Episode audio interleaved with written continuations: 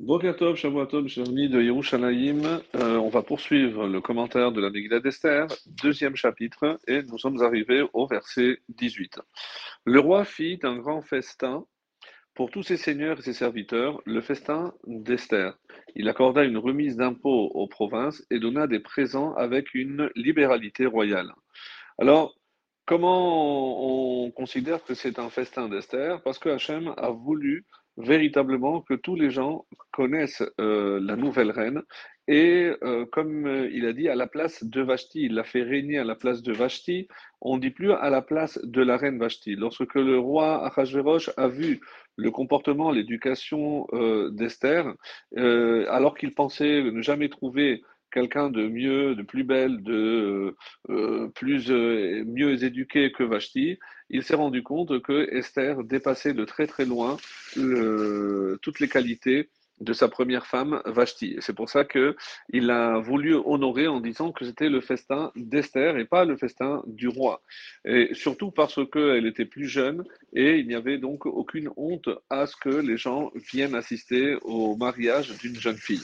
Achashverosh avait deux raisons d'être satisfait donc de ce mariage, comme nous le dit le Méam La première, c'est qu'il euh, ne resterait plus seul, il, avait une épouse, alors qu'on sait que euh, entre temps, se sont passés euh, quatre ans, puisque pendant euh, quatre ans, il n'avait plus de, de femmes. Donc, euh, il est resté de la troisième à la septième année de son règne sans femme, donc euh, une, longue durée. Par ailleurs, euh, aussi, la seconde, c'est qu'il avait eu de la chance de ne pas tombé sur une mauvaise femme avec de mauvaises qualités. Donc, face à cela, donc, il a voulu remercier pour que tout le monde s'en rende compte et il a fait des cadeaux aussi à sa province en envoyant des cadeaux et en diminuant aussi les, impôts.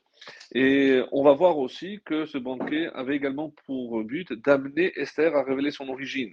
Il n'avait pas lâché euh, puisqu'il voulait absolument connaître l'origine d'Esther et euh, il va tout essayer de faire pour euh, qu'elle révèle son, origine, mais elle lui répond, écoutez, Sainte Altesse, je, ne le sais pas parce que je suis orpheline et je n'ai euh, connu ni mon père ni ma mère. Mon père est mort avant ma naissance et ma mère en me mettant au monde.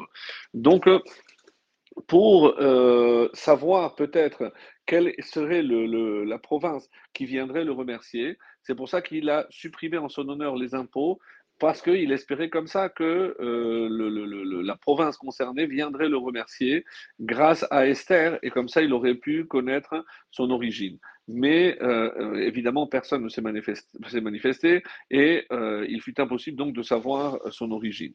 les deux versets suivants, 19 et 20, lorsque pour la seconde fois furent rassemblées des jeunes filles vierges, Mordechai siégeait à la porte du roi.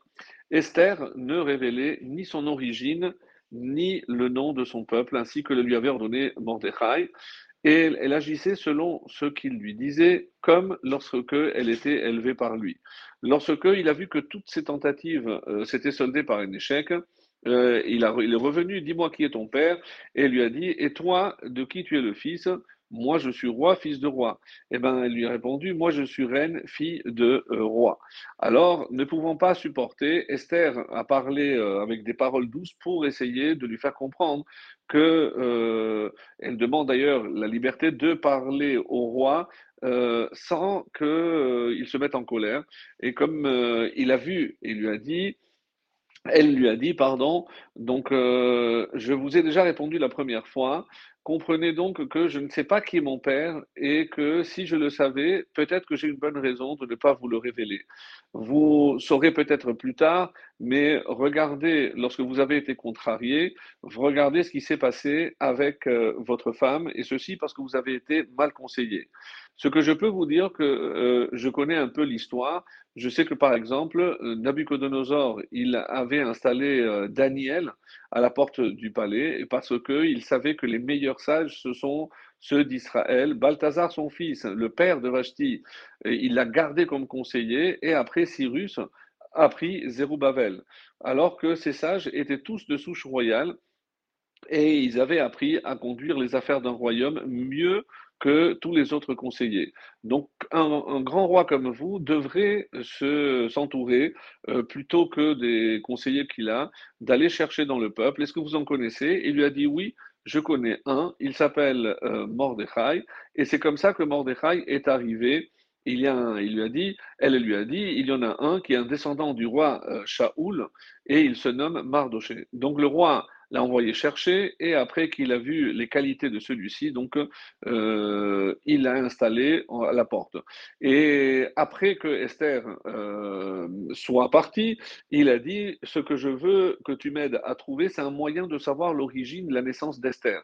Et c'est pour ça que Mordechai lui a répondu Sache, Seigneur, que les femmes sont très jalouses. Alors maintenant, si vous voulez la rendre jalouse, pour euh, qu'elle vous révèle son origine, il faut que vous fassiez un autre, euh, une autre euh, réunion de, jeunes filles, comme le, verset le disait, donc un autre rassemblement de jeunes filles vierges, pour savoir que elle pouvait être démise de ses fonctions et être remplacée par quelqu'un d'autre. Et quel était évidemment le fond de la pensée de Mordechai? Il se disait que si c'était le plan d'Hachem, évidemment qu'elle resterait et euh, malgré les tentatives de lui faire peur. Et que si, malgré tout euh, un autre rassemblement, eh ben, elle restait quand même euh, reine, c'est que Hachem avait voulu qu'elle le soit. Au début, évidemment, Haman aussi était très jaloux parce qu'il a, vu que Mordechai avait été placé, qu'il le voyait sortir et rentrer, mais lorsqu'il a entendu parler de ce, deuxième rassemblement, eh ben, ça a calmé tout le monde parce que personne ne pouvait imaginer que s'ils ils étaient de mèche, ils allaient organiser un autre, euh, rassemblement, alors que évidemment, euh, on sait très bien que Esther aurait été la plus heureuse de ne pas avoir à rester euh, mariée avec un non-juif et que si malgré tout elle le restait, c'est que c'était la volonté d'Akadosh Et c'est pour ça que cette seconde réunion de vierges, on va voir que le roi n'a choisi aucune autre jeune fille parce que euh, il n'a pas trouvé plus belle qu'Esther. Et c'est pourquoi le verset nous dit Esther ne révélait pas Magédet, ni son origine ni son peuple, et pas comme plus haut qu'elle n'avait pas fait connaître. Et cela veut dire donc qu'elle avait compris qu'elle ne devait rien dire malgré l'insistance du roi, même au risque d'être renvoyée ou d'être tuée. Et c'est parce qu'elle s'est dit que euh, si Hachem avait voulu, c'est qu'il y avait une euh, intention cachée. Et c'est pour ça que depuis que Mordechai est siégé à la porte, donc c'est lui qui jugeait, et c'est pour ça que euh, Esther écoutait tout ce qu'il lui disait. Elle le considérait, comme nous l'avons vu, et l'honorait comme son propre père, puisque elle n'avait pas eu de parents et que c'était lui qui l'avait élevée. Et c'est tout ce qu'elle va révéler au roi, c'est euh, que quand elle, était, euh, elle avait été euh, orpheline, elle a été élevée par Mordechai. Et c'est pour ça qu'il n'est pas étonné lorsque elle viendra dénoncer le complot de Bigtan et Teresh, alors que Mordechai aurait pu s'adresser directement au roi. C'est parce que elle avait une grande admiration et évidemment une reconnaissance parce que ce juif Mordechai l'avait élevée, mais cela évidemment ne faisait pas d'elle une juive, et c'est pour ça que pour l'instant, euh, c'est le secret le mieux gardé du palais. Très bonne journée et à demain.